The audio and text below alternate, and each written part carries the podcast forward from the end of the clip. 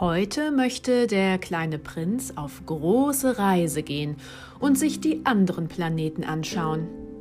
Aber vorher bringe ich noch meinen Planeten schön in Ordnung, hat er beschlossen.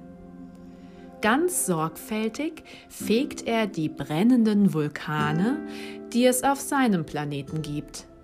Denn wenn die Vulkane gut gefegt werden, brennen sie ganz sanft und regelmäßig. Das ist sehr praktisch zum Frühstück kochen. Ein bisschen traurig ist er schon, dass er seinen Planeten jetzt verlassen muss.